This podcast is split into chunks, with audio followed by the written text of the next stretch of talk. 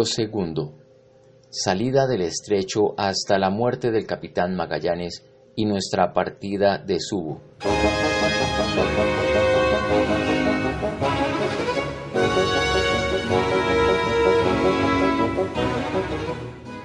Miércoles 28 de noviembre. Desembarcamos por el estrecho para entrar en el gran mar, al que dimos enseguida el nombre de Pacífico, y en el cual navegamos durante el espacio de tres meses y veinte días sin probar ni un alimento fresco. El bizcocho que comíamos ya no era pan, sino un polvo mezclado de gusanos que habían devorado toda su sustancia y que además tenían un hedor insoportable por hallarse impregnado de orines de rata. El agua que nos veíamos obligados a beber estaba igualmente podrida y hedionda. Para no morirnos de hambre, nos vimos aún obligados a comer pedazos de cuero de vaca con que se había forrado la verja para evitar que la madera destruyera las cuerdas. Este cuero, siempre expuesto al sol, al agua y a los vientos, estaba tan duro que era necesario sumergirlo durante cuatro o cinco días en el mar para ablandarlo un poco. Para comerlo lo poníamos enseguida sobre las brasas. A menudo aún estábamos reducidos a alimentarnos de serrín y hasta las ratas, tan repelentes para el hombre, habían llegado a ser un alimento tan delicado que se pagaba medio ducado por cada una. Sin embargo, esto no era todo. Nuestra mayor desgracia era vernos atacados de una especie de enfermedad que hacía hincharse las encías hasta el extremo de sobrepasar los dientes en ambas mandíbulas, haciendo que los enfermos no pudiesen tomar ningún alimento. De estos murieron diecinueve, y entre ellos el gigante Patagón y un brasilero que conducíamos con nosotros. Además de los muertos, teníamos veinticinco marineros enfermos que sufrían dolores en los brazos, en las piernas y en algunas otras partes del cuerpo, pero que al fin sanaron. Por lo que toca a mí, no puedo agradecer bastante a Dios que durante este tiempo y en medio de tantos enfermos no haya experimentado la menor dolencia. Durante este lapso de tres meses y veinte días recorrimos más o menos cuatro mil leguas en este mar, que llamamos Pacífico, porque durante todo el curso de nuestra travesía no experimentamos tormenta alguna. Tampoco descubrimos durante este tiempo ninguna tierra, a excepción de dos islas desiertas en las cuales no hallamos más que pájaros y por esta razón las designamos con el nombre de las Islas Infortunadas. No encontramos fondo a lo largo de sus costas y solo vimos algunos tiburones. Están a 200 leguas la una de la otra, la primera por el grado 15 de latitud meridional y la segunda por el noveno, según la estela de nuestra nave, que medíamos por medio de la cadena de popa. Recomamos cada día de 60 a 70 leguas, y si Dios y su Santa Madre no nos hubiesen favorecido con una navegación feliz, habríamos todos perecido de hambre en un mar tan dilatado. No pienso que nadie en el porvenir ha de querer emprender semejante viaje. Si al salir del estrecho hubiésemos querido seguir hacia el oeste sobre el mismo paralelo, habríamos dado la vuelta al mundo y sin encontrar tierra alguna, habríamos regresado por el cabo deseado al de las once mil vírgenes, estando los dos situados hacia el grado 52 de latitud meridional. El polo antártico no goza de las mismas constelaciones que el ártico, viéndose en él dos grupos de pequeñas estrellas nebulosas que parecen nubecillas a poca distancia uno de otro. En medio de estos grupos de pequeñas estrellas se descubren dos muy grandes y brillantes, cuyo movimiento es poco aparente. Indican el polo antártico, aunque la aguja imantada declinaba un poco del norte verdadero sin embargo, se volvía siempre al polo ártico, pero sin obrar con tanta fuerza como cuando se dirige a su propio polo. Cuando estuvimos en alta mar, el comandante en jefe indicó a todos los pilotos el punto en que debían ir, preguntándoles qué camino marcaban sobre sus cartas y contestándole todos que seguían el que les tenía ordenado. Les replicó que iban errados y que era preciso corregir la aguja porque hallándose en el sur no tenían tanta fuerza para buscar el verdadero norte como cuando estaba del lado del norte mismo. Hallándonos en el medio del mar, descubrimos hacia el oeste cinco estrellas muy brillantes colocadas exactamente en forma de cruz. Navegamos entre el oeste y el noroeste cuarta de noroeste hasta que llegamos bajo la línea equinoccial, a 122 grados de longitud de la línea de demarcación. Se refiere a la línea que se marcó en el Tratado de Tordesillas, delimitando los derechos y posesiones españolas y portuguesas, que está a 30 grados al oeste del primer meridiano y este a 3 grados al oeste de Cabo Verde. En el curso de nuestra ruta costeamos dos islas muy elevadas, situadas la una hacia el grado 20 de latitud meridional y la otra hacia el grado 15. La primera se llama Zipango y la segunda Sumdit Pradit. Después que hubimos pasado la línea, navegamos entre el oeste y el noroeste, cuarta oeste. Enseguida corrimos 200 leguas al oeste, después de lo cual cambiamos de nuevo de dirección corriendo a cuarta de sudoeste, hasta que nos hallamos en el grado 13 de latitud septentrional. Esperábamos llegar por esta ruta al cabo de Gaticara, que los cosmógrafos han colocado en esta latitud, pero se han equivocado porque este cabo se halla 12 grados más al norte.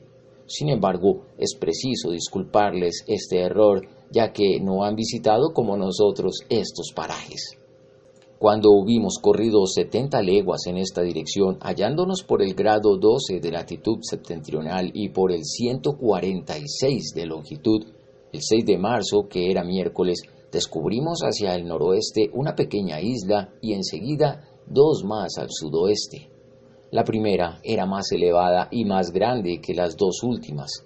Quiso el comandante en jefe detenerse en la más grande para tomar refresco y provisiones. Pero esto no nos fue posible porque los isleños venían a bordo y se robaban ya una cosa, ya otra, si no fuese posible evitarlo. Pretendían obligar a bajar las velas y a que nos fuésemos a tierra, habiendo tenido el esquife que estaba amarrado a popa, por lo cual el capitán, irritado, bajó a tierra con cuarenta hombres armados quemó 40 o 50 casas y muchas de sus embarcaciones. De esta manera recobró el esquife, pero no juzgó oportuno detenerse en esta isla después de todos estos actos de hostilidad. Continuamos pues nuestra ruta en la misma dirección. Al tiempo de bajar a tierra para castigar a los isleños, nuestros enfermos nos pidieron que si alguno de los habitantes era muerto, les llevásemos los intestinos, porque estaban persuadidos que comiéndoselos habían de sanar en poco tiempo. Cuando los nuestros herían a los isleños con flechas de modo que los pasaban de parte a parte, estos desgraciados trataban de sacárselas del cuerpo, ya por un extremo, ya por el otro. Las miraban enseguida con sorpresa, muriendo a menudo de la herida, lo que no dejaba de darnos lástima. Sin embargo, cuando nos vieron partir, nos siguieron con más de cien canoas y nos mostraban pescado como si quisieran vendérnoslo. Mas cuando se hallaban cerca de nosotros, nos lanzaban piedras y enseguida huían. Pasamos por en medio de ellos a velas desplegadas, aunque supieron evitar con habilidad el choque de las naves. Vimos también en sus canoas mujeres que lloraban y se arrancaban los cabellos, probablemente porque habíamos muerto a sus maridos. Estos pueblos no conocían ley alguna, siguiendo solo su propia voluntad. No hay entre ellos ni rey ni jefe, no adoran nada, andan desnudos, algunos llevan una barba larga y cabellos negros atados sobre la frente y que les desciende hasta la cintura. Usan también pequeños sombreros de palma. Son grandes y bien hechos. Su tez es de un color oliváceo, habiéndosenos dicho que nacían blancos pero que con la edad cambiaban de color poseen el arte de pintarse los dientes de rojo y negro, lo que pasa entre ellos por una belleza. Las mujeres son hermosas, de buen talle y más blancas que los hombres. Tienen los cabellos muy negros, lisos, que les llegan hasta el suelo. Andan desnudas como los hombres, salvo que se cubren sus partes genitales con un angosto pedazo de género o más bien de una corteza delgada como papel que fabrican de las fibras de la palma solo trabajan en sus casas en la confección de esteras y cestas de hojas de palma y de otras labores semejantes del uso doméstico. Hombres y mujeres se untan los cabellos y todo el cuerpo con aceite de cocos y de cecelí. Aliméntase este pueblo de aves, peces voladores, patatas, de una especie de higos de un medio pie de largo, de la caña de azúcar y de otras frutas semejantes. Sus casas son de madera, techadas con hojas de plátanos y con departamentos bastante aseados, provistos de ventanas y de lechos muy blandos que hacen de esteras de palma muy finas y extienden sobre la paja amontonada. No tienen más armas que lanzas, cuya punta está provista de un aguzado hueso de pescado. Los habitantes de estas islas son pobres, pero muy diestros y sobre todo hábiles ladrones, con cuyo nombre los designamos. Sus diversiones consisten en pasearse con sus mujeres en canoas semejantes a las góndolas de Fusino, cerca de Venecia, pero son más angostas y pintadas de negro, blanco o rojo. Las velas la forman hojas de palma cosidas entre sí en forma de latina. Está siempre colocada de un lado y en el opuesto para dar equilibrio a la vela y al mismo tiempo para contrapesar la canoa. Atan un grueso poste puntiagudo con palos atravesados de cuya manera navegan sin peligro. El timón se asemeja a una pala de panadero, esto es, a una vara a cuyo extremo está atada una tabla. No hacen diferencia entre la proa y la popa, por cuya razón tienen un timón a cada extremo. Son buenos nadadores y no temen aventurarse en alta mar como delfines. Manifestáronse tan sorprendidos y admirados de vernos que llegamos a creer que no habían conocido hasta entonces más hombres que los habitantes de sus islas. El día 16 de marzo, al levantarse el sol, nos hallamos cerca de una tierra alta a 300 leguas de la isla de los ladrones. Pronto notamos que era una isla que se llamaba Azamal, detrás de la cual existe otra que no está habitada y que después supimos que se decía Umunu. Aquí fue donde el comandante en jefe quiso al día siguiente desembarcar para hacer aguada con más seguridad y gozar de algún reposo después de un tan largo y penoso viaje, para lo cual hizo inmediatamente armar dos tiendas para los enfermos y matar una puerca.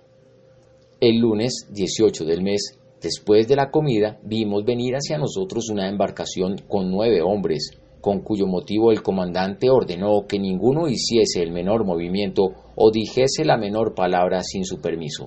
Cuando llegaron a tierra, el jefe de ellos se dirigió al comandante, manifestándole por además el placer que experimentaba en vernos. Cuatro de los más adornados se quedaron con nosotros, habiendo ido los restantes a llamar a sus compañeros que estaban ocupados de la pesca y con los cuales regresaron. El comandante, viéndoles tan tranquilos, les hizo dar de comer, ofreciéndoles al mismo tiempo algunos botones rojos, pequeños espejos, peines, cascabeles, objetos de marfil y otras bagatelas semejantes. Los isleños, encantados de la acogida del capitán, le regalaron pescado, un vaso lleno de vino de palma que llaman uroca, plátanos de más de un palmo de largo y otros más pequeños, aunque de mejor gusto, y dos frutos del cocotero, indicándonos a la vez por señales que por el momento no tenían más que ofrecernos, pero que en cuatro días más regresarían trayéndonos arroz, que llaman umai, cocos y otros víveres. Los cocos son el fruto de una especie de palma, de que sacan su pan, su vino, su aceite y su vinagre. Para procurarse el vino, hacen en la cúspide de la palma una incisión que penetra hasta la médula, por donde sale gota a gota un licor que se asemeja al mosto blanco, pero que es un tanto agrio. Recogen este licor en los tubos de una caña del grueso de una pierna, que se ata en el árbol y que se tiene cuidado de vaciar dos veces al día, mañana y tarde.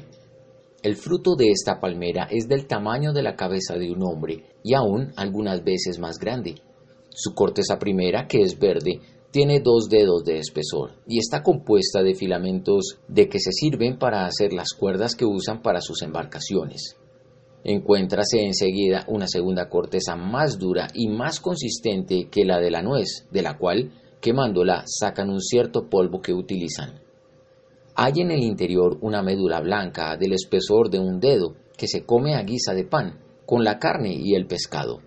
En el centro de la nuez y en medio de esta médula existe un licor transparente, dulce y fortificante, y si después de haber vaciado este licor en un vaso se le deja reposar, toma la consistencia de una manzana.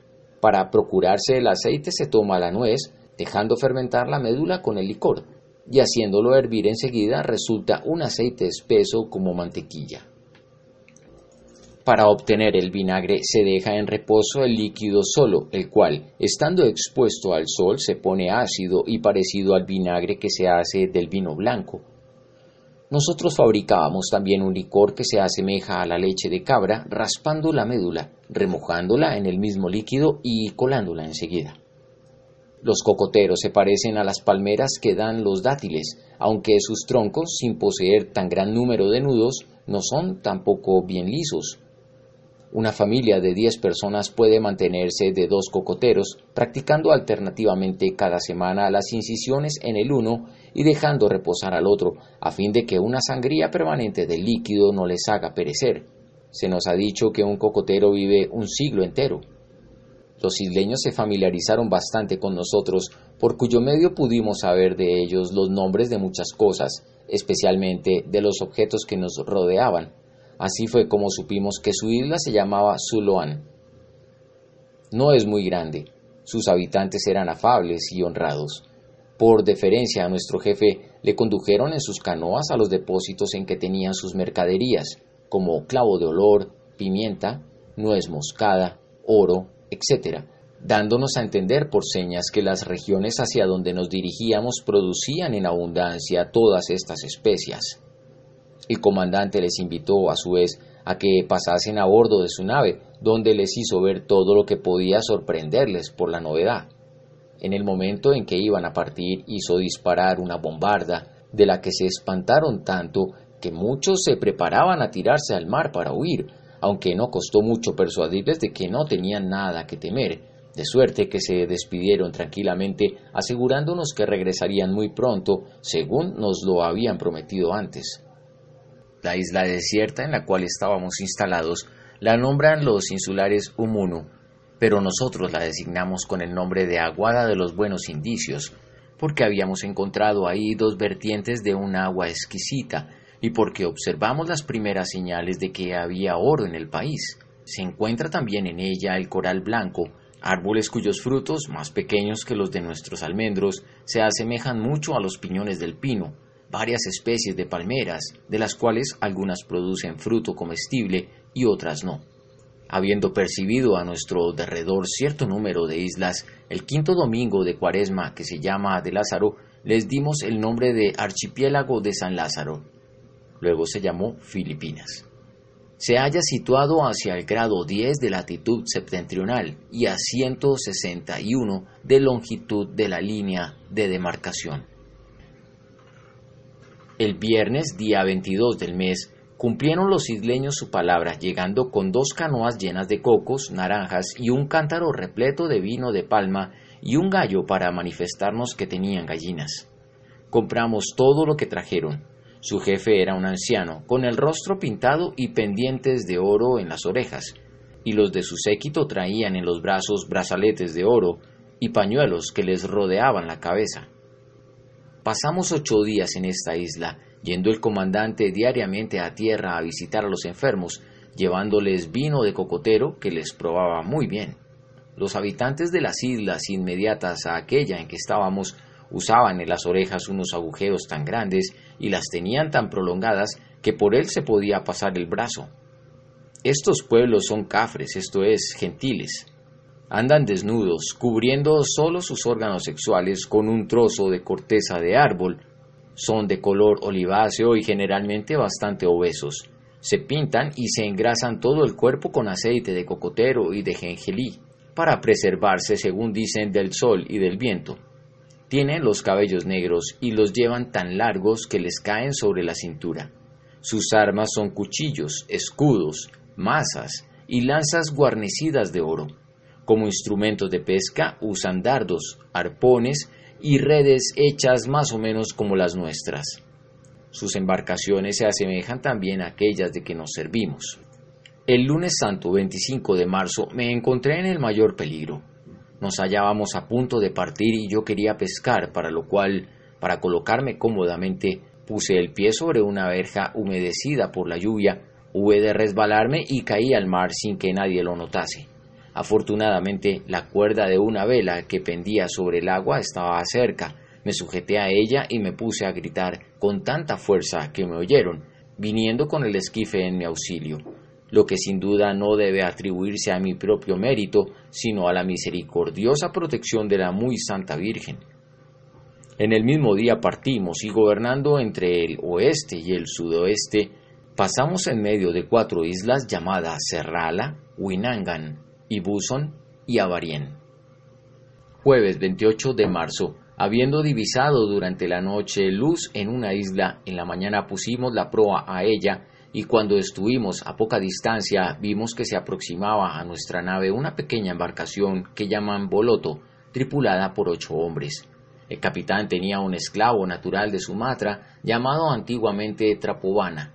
Se equivocaba Pigafetta, pues la mítica Trapovana resulta ser la actual Sri Lanka, no Sumatra quien salió a hablarles en la lengua de su país y a pesar de que le comprendieron y vinieron a situarse a cierta distancia de nuestra nave, no quisieron subir a bordo y aún parecían estar temerosos de acercársenos mucho. El comandante, viendo su desconfianza, arrojó al mar un bonete rojo y algunas otras bagatelas atadas a una tabla, las cuales cogieron dando señales de mucha alegría, pero partieron de repente, habiendo sabido después que se habían apresurado a ir a advertir a su rey de nuestra llegada. Dos horas más tarde, vimos que venían hacia nosotros dos balangalles, nombre que dan a sus grandes embarcaciones, llenos de hombres, hallándose el rey en el más grande, bajo una especie de dosel formado de esteras. Cuando el rey estuvo cerca de nuestra nave, le dirigió la palabra al esclavo del capitán, habiéndole comprendido perfectamente porque los reyes de estas islas hablan varios idiomas. Dispuso que algunos de los que le acompañaban subiesen a bordo, habiéndose él mismo quedado en su balangay, y partido tan pronto como los suyos estuvieron de regreso. El comandante hizo una acogida muy afable a los que habían subido a bordo, regalándoles también algunos presentes, sabido lo cual por el rey quiso antes de alejarse obsequiar al comandante un lingote de oro y una cesta llena de jengibre, presentes que el comandante agradeció, pero que no quiso aceptar. Hacia la noche fuimos con la escuadra a fondear cerca de la casa del rey. Al día siguiente el comandante despachó a tierra el esclavo que le servía de intérprete para decir al rey que si tenía algunos víveres que enviarnos se los pagaríamos bien, asegurándole a la vez que no habíamos venido hasta él para cometer hostilidades, sino para ser sus amigos. Con esto el rey en persona vino en nuestra chalupa a bordo, con seis u ocho de sus principales súbditos, y después de subir, abrazó al comandante, presentándole tres vasos de porcelana llenos de arroz crudo y cubiertos de hojas, dos doradas muy grandes y algunos otros objetos. El comandante le ofreció por su parte una chupa de paño rojo y amarillo hecha a la turquesa, y un bonete rojo fino. Obsequió también a los de su séquito, dando a unos espejos y a otros cuchillos. Enseguida hizo servir el almuerzo, ordenando al esclavo intérprete que dijese al rey que quería vivir con él como hermano, lo que pareció darle grandísimo gusto. Extendió enseguida delante del rey paños de diversos colores, telas, cuchillos y otras mercaderías. Hízole también ver todas las armas de fuego, hasta la artillería gruesa, ordenándole aún disparar algunos tiros, de que los isleños se manifestaron muy atemorizados. Hizo armar de punta en blanco a uno de nosotros, encargando a tres hombres que le diesen sablazos y puñaladas para manifestar al rey que nada podía herir a una persona armada de esta manera. Y después de sorprenderse mucho por medio del intérprete, hizo decir al capitán que un hombre tal podía combatir contra ciento. Replicó, es verdad, replicó el intérprete en nombre del comandante, y cada una de las tres naves tiene doscientos hombres armados de esta manera. Se le hizo examinar enseguida despacio cada pieza de la armadura y todas nuestras armas, indicándole la manera de servirse de ellas. Después de esto le condujo al castillo de popa y habiéndose hecho traer el mapa y la brújula, le explicó por medio del intérprete cómo había encontrado el estrecho para llegar al mar en que nos hallábamos, y cuántas lunas había pasado en el mar sin divisar tierra. El rey, admirado de todo lo que acababa de oír y de ver, se despidió del comandante, rogándole que despachase con él a dos de los suyos para hacerle ver a su vez algunas particularidades de su país. El comandante me envió con otro para que acompañase al rey. Cuando pusimos pie en tierra, el rey levantó las manos al cielo y se volvió enseguida hacia nosotros, como también todos los que nos seguían. Nosotros hicimos otro tanto. El rey me cogió entonces de la mano y uno de los principales hizo igual cosa con mi camarada, en cuya forma seguimos hasta un tinglado hecho de cañas en que estaba un balangay, que tenía cerca de cincuenta pies de largo y que se asemejaba a una galera. Después de sentarnos en la popa, procuramos darnos a entender por señas porque no disponíamos de intérprete. Los del séquito del rey, de pie, le rodeaban, armados de lanzas y de escudos. Se nos sirvió entonces un plato de carne de puerco con un gran cántaro lleno de vino. Después de cada bocado de carne nos bebíamos una escudilla de vino, la cual, cuando no se vaciaba enteramente, se echaba el resto en otro cántaro. La escudilla estaba siempre lista sin que nadie osase tocarla, a no ser él y yo. Todas las veces que el rey quería beber, antes de tomar la escudilla, levantaba las manos al cielo, las volvía enseguida hacia nosotros, y en el momento en que la cogía con la mano derecha, extendía hacia mí la izquierda, con el puño cerrado, de tal modo que la primera vez que ejecutó esta ceremonia creí que me iba a dar una bofetada. Y en esta actitud permanecía durante todo el tiempo que bebía, y habiendo notado que todos los demás le imitaban en esto, ejecuté con él otro tanto. De esta manera comimos sin que pudiese excusarme de probar la carne, a pesar de que era Viernes Santo. Antes de que llegase la hora de la cena, obsequié al rey varias cosas que para este efecto había llevado conmigo, preguntándole al mismo tiempo los nombres que algunos objetos tenían en su idioma, habiéndose sorprendido todos al vérmelos escribir. Llegada la cena, se trajeron dos grandes platos de porcelana, uno con arroz y otro con cocido de puerco, observándose durante la cena las mismas ceremonias que antes he descrito. De allí pasamos al palacio del rey, que tenía la forma de un montón de heno, sostenido por cuatro gruesos postes cubiertos con hojas de plátano, y tan en alto que para subir a él huimos de necesitar escalera. Cuando entramos, el rey nos hizo sentar sobre esteras de cañas con las piernas cruzadas, como los astres sobre su mesa. Media hora más tarde trajeron un plato de pescado asado, cortado en pedazos, jengibre acabado de coger y vino. Habiéndose presentado el hijo mayor del rey, le hizo sentar a nuestro lado.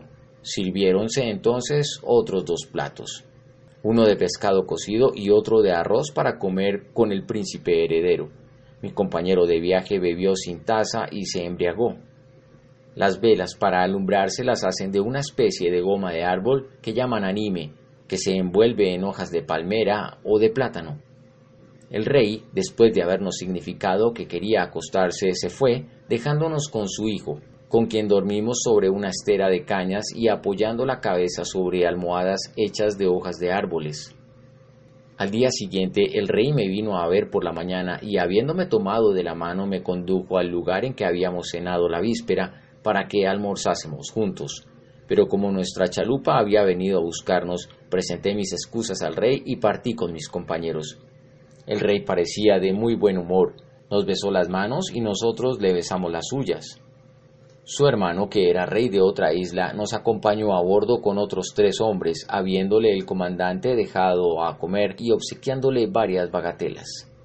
El rey que nos había acompañado nos dijo que en su isla se encontraban pedazos de oro tan grandes como nueces, y aun como huevos mezclados con la tierra, la cual se cernía para encontrarlos y que todos sus vasos y aun algunos adornos de su casa eran de este metal. Se hallaba vestido muy aseadamente, según la usanza de su país, y era el hombre más bello que he visto en estos pueblos. Sus cabellos negros le caían sobre la espalda, un velo de seda le cubría la cabeza y dos anillos de oro le pendían de las orejas. Desde la cintura hasta la rodilla le colgaba un paño de algodón bordado con seda.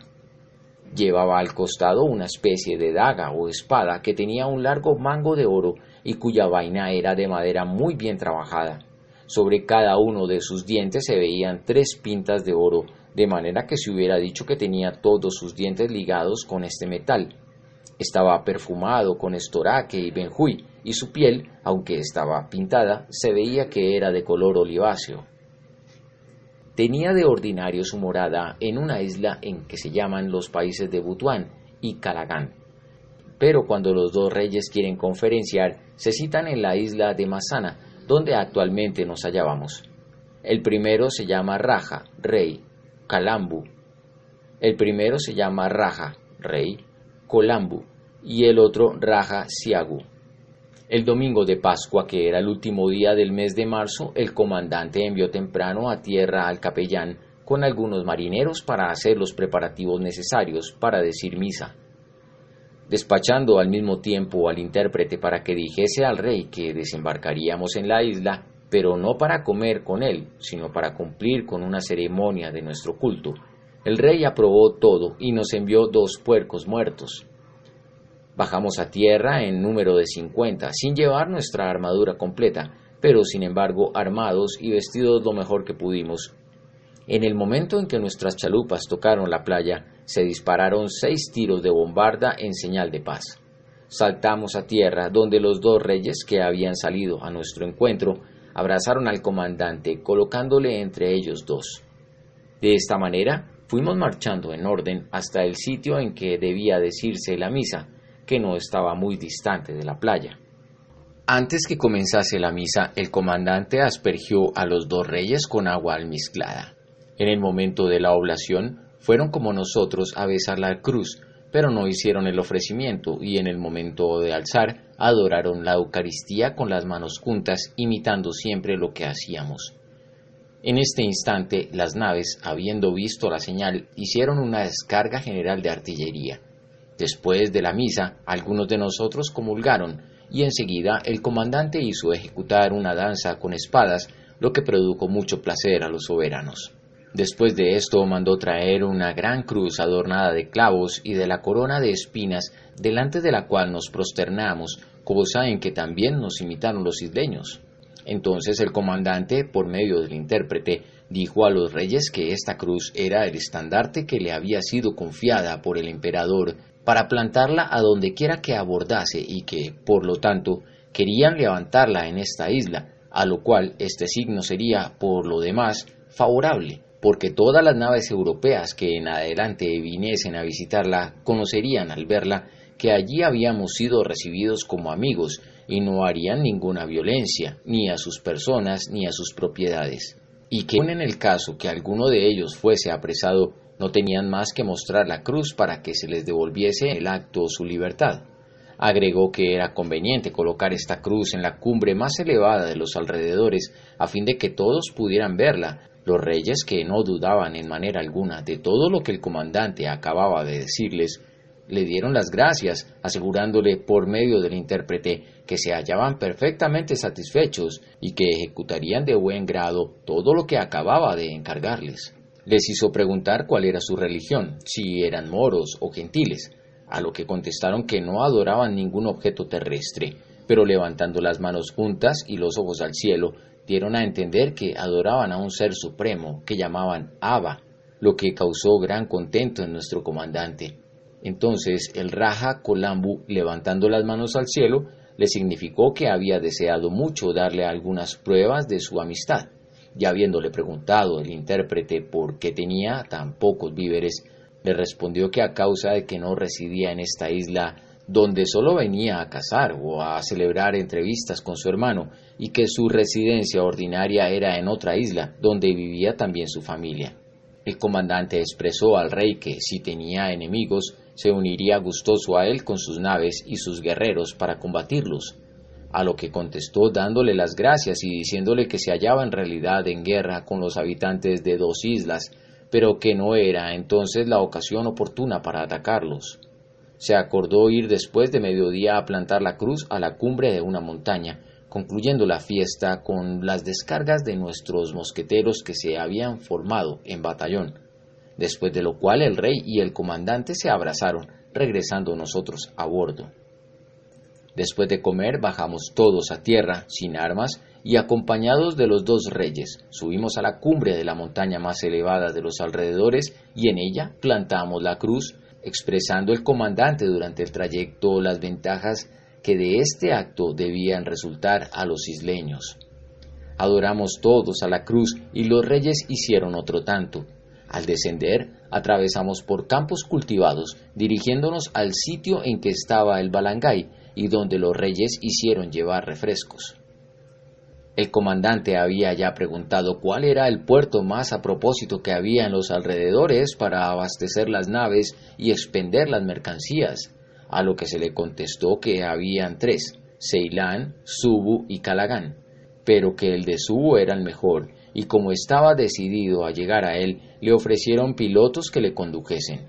Habiendo terminado la ceremonia de la adoración de la cruz, el comandante fijó el día siguiente para nuestra partida, ofreciendo a los reyes dejarles un rehén que respondiese por los pilotos hasta que los hubiese despachado, lo cual aprobaron.